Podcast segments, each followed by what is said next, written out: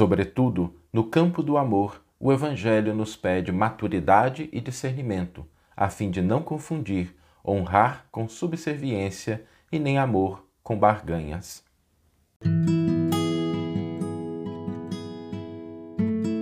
Você está ouvindo o podcast O Evangelho por Emmanuel, um podcast dedicado à interpretação e ao estudo da Boa Nova de Jesus através da contribuição do benfeitor Emmanuel. Hoje nós vamos refletir sobre o entendimento do amor verdadeiro no campo da família e que é a base para o estendimento desse amor para toda a humanidade. E o Evangelho, ele nos pede maturidade e discernimento. O Evangelho não é algo que a gente pode abraçar e endereçar com ingenuidade. A gente não pode confundir simplicidade com ingenuidade. O Evangelho ele é simples, mas ele exige maturidade, ele exige discernimento. Sobretudo quando a gente está refletindo sobre a questão da família, e eu já tive várias perguntas sobre isso, a gente tentar entender aquelas falas de Jesus, né? Aquele que não abandonar pai e mãe não pode ser meu discípulo. Né? Minha mãe e meus irmãos são aqueles que fazem a vontade do meu Pai que está nos céus. Mas Jesus também valorizou o honrar pai e mãe, que está lá no Antigo Testamento.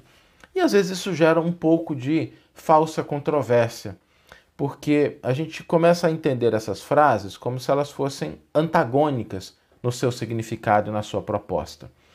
Em primeiro lugar, é preciso entender que Jesus não desdenhou a importância do lar. O lar que ele valorizou, que ele viveu na carpintaria com José e Maria durante a sua infância, sua adolescência, a, o valor que Jesus deu ao lar, nós não podemos desprezar. Então, há algo de mais profundo. Jesus jamais desfaria desse instituto sagrado que é o lar. Agora, nós precisamos entender também que muitas vezes o significado que nós atribuímos a determinadas palavras não são aqueles que o Evangelho nos convida a desenvolver, a entender. Por exemplo, honrar não significa subserviência. Honrar pai e mãe não significa ser subserviente. Se alguém tem genitores que se enveredam pelo caminho do equívoco e do crime, não, se, não seria honrá-los seguir e valorizar os mesmos caminhos. Pelo contrário, seria a gente desvalorizar a imagem deles. Quantas vezes nós temos filhos que, mesmo que os pais sejam complicados, eles enveredam num caminho mais correto. Eles buscam a honra, buscam o respeito e dessa forma valorizam, melhoram a imagem dos pais, honram os seus pais verdadeiramente. Eu me lembro uma vez que estava lendo um comentário judaico sobre essa passagem do Antigo Testamento e os judeus também endereçam essa questão, né? o, que, que significa honrar. E um dos sábios judaicos dizia: honrar significa cumprir toda a lei de Deus, na visão dos judeus, né? cumprir toda a lei de Deus, a fim de que os pais sejam abençoados nas nossas ações, ainda que eles não sigam a lei de Deus. Então, esse entendimento ele é importante para que a gente não confunda honrar alguém com ser subserviente aos seus caprichos, às suas ideias, às suas propostas. A gente precisa respeitar o limite, as escolhas, a consciência, mas nós só conseguimos honrar verdadeiramente na medida em que nós praticamos a justiça, o amor, a fraternidade, a caridade de uma maneira mais profunda. Então nós não podemos confundir honrar com subserviência. Outra coisa que a gente às vezes confunde é amar com barganhar. Às vezes a gente acha que está imbuído do amor verdadeiro, quando na verdade a gente está barganhando, a gente está fazendo uma coisa porque a gente espera do outro ou uma adesão às nossas ideias, ou uma determinada postura, ou um determinado comportamento. E aqui eu sempre gosto de dizer, gente, que encarar de maneira leve e transparente o que a gente sente é a melhor estratégia. Nada de errado com a gente barganhar, desde que a gente entenda que estamos barganhando, que a gente combine com outra pessoa que isso é uma barganha e que a gente não confunda isso com amor. Não tem nenhum problema chegarmos para alguém que faz parte do nosso núcleo familiar, que faz parte do nosso núcleo de relações, e falar assim: Fulano, eu vou fazer isso para você, mas é porque eu espero que você faça isso e isso para mim. Tamo combinado? Tá bom para você? Faz sentido? Podemos seguir assim? Nada de errado com isso.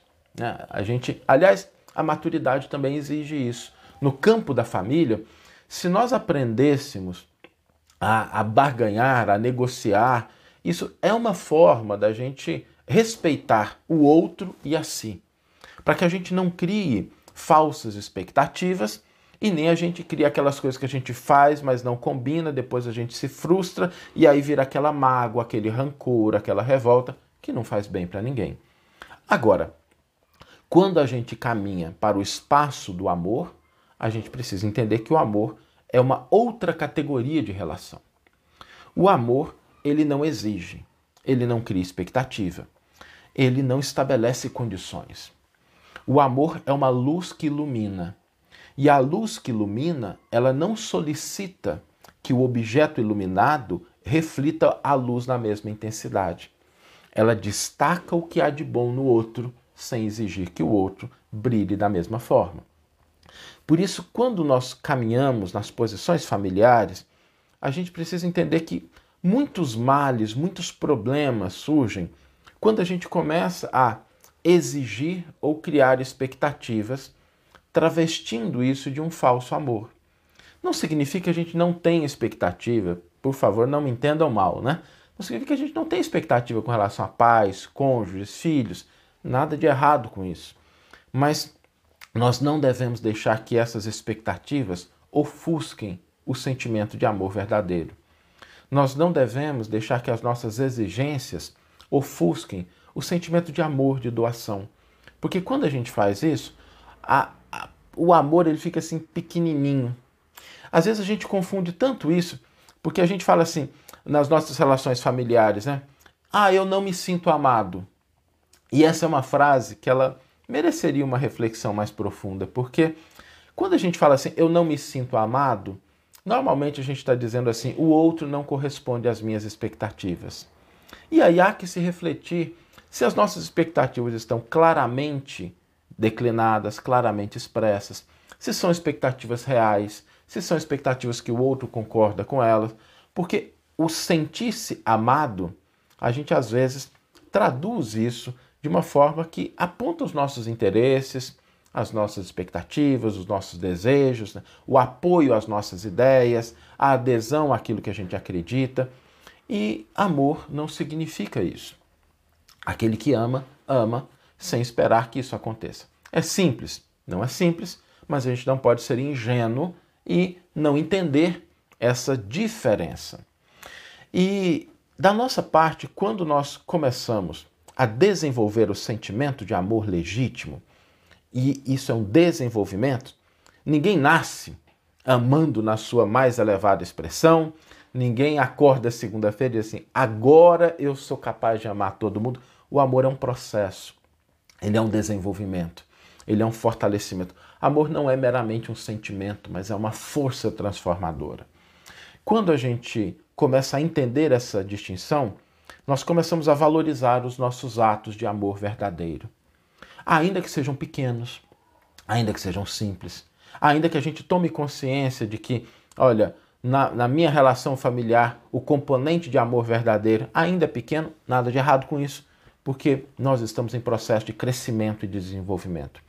O importante é a gente ampliando a nossa capacidade de amar verdadeiramente, de amparar sem exigir, de auxiliar sem esperar que o outro nos compreenda, sem esperar que ele tenha adesão às nossas ideias, que ele compactue dos nossos pensamentos, a gente respeitar a individualidade do outro, entendendo que muitas vezes o nosso gesto de amor verdadeiro não encontrará eco neste momento, podendo só mais tarde dar os frutos que a gente espera. Mas quando a gente ama, a gente não tem a preocupação de se sentir amado, porque o coração que ama verdadeiramente, ele tem dentro de si uma fonte inesgotável de força, de alegria, de paz, de contentamento. Não é simples, e de novo, né, o Evangelho não nos propõe algo que seja é, só fruto da ingenuidade. Mas na medida em que a gente entende essa diferença, e esse é o primeiro passo, a gente vai fortalecendo a nossa capacidade de amar. E quanto mais amarmos verdadeiramente no seio da nossa família, mais nós estaremos preparados para amar a humanidade inteira como Cristo, como Jesus amou, sem distinção, sem exigir, entregando-se até as últimas consequências e servindo para todos nós como o maior exemplo de amor que a história já registrou. Vamos ler agora a íntegra do versículo e do comentário que inspiraram a nossa reflexão dessa manhã.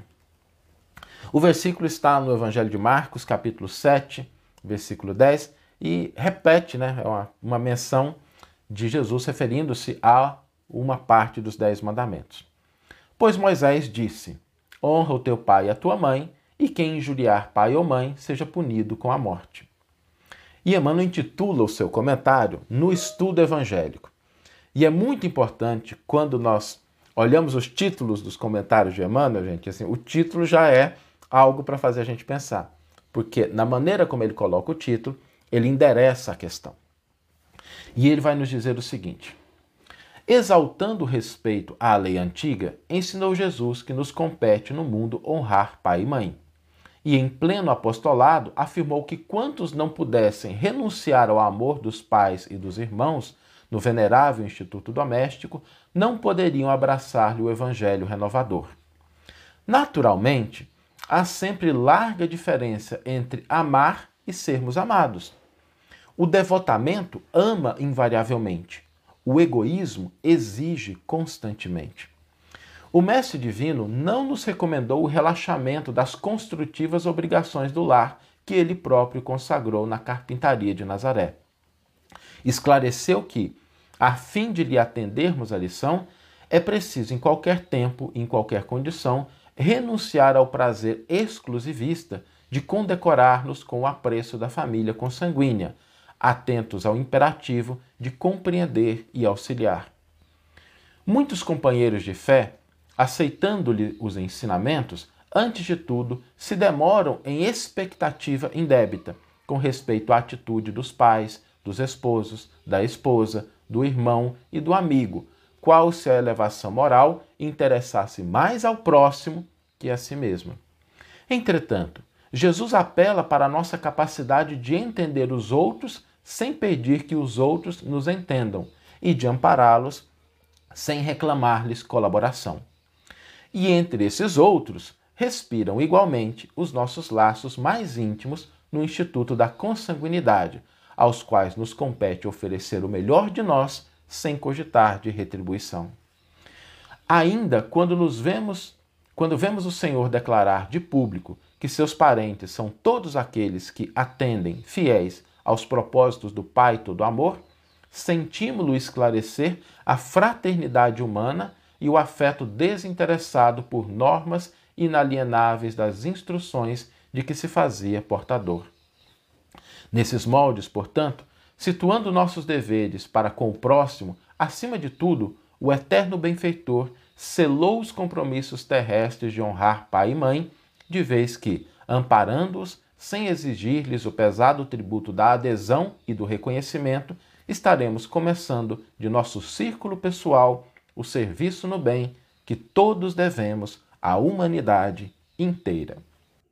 Que você tenha uma excelente manhã, uma excelente tarde ou uma excelente noite e que possamos nos encontrar no próximo episódio.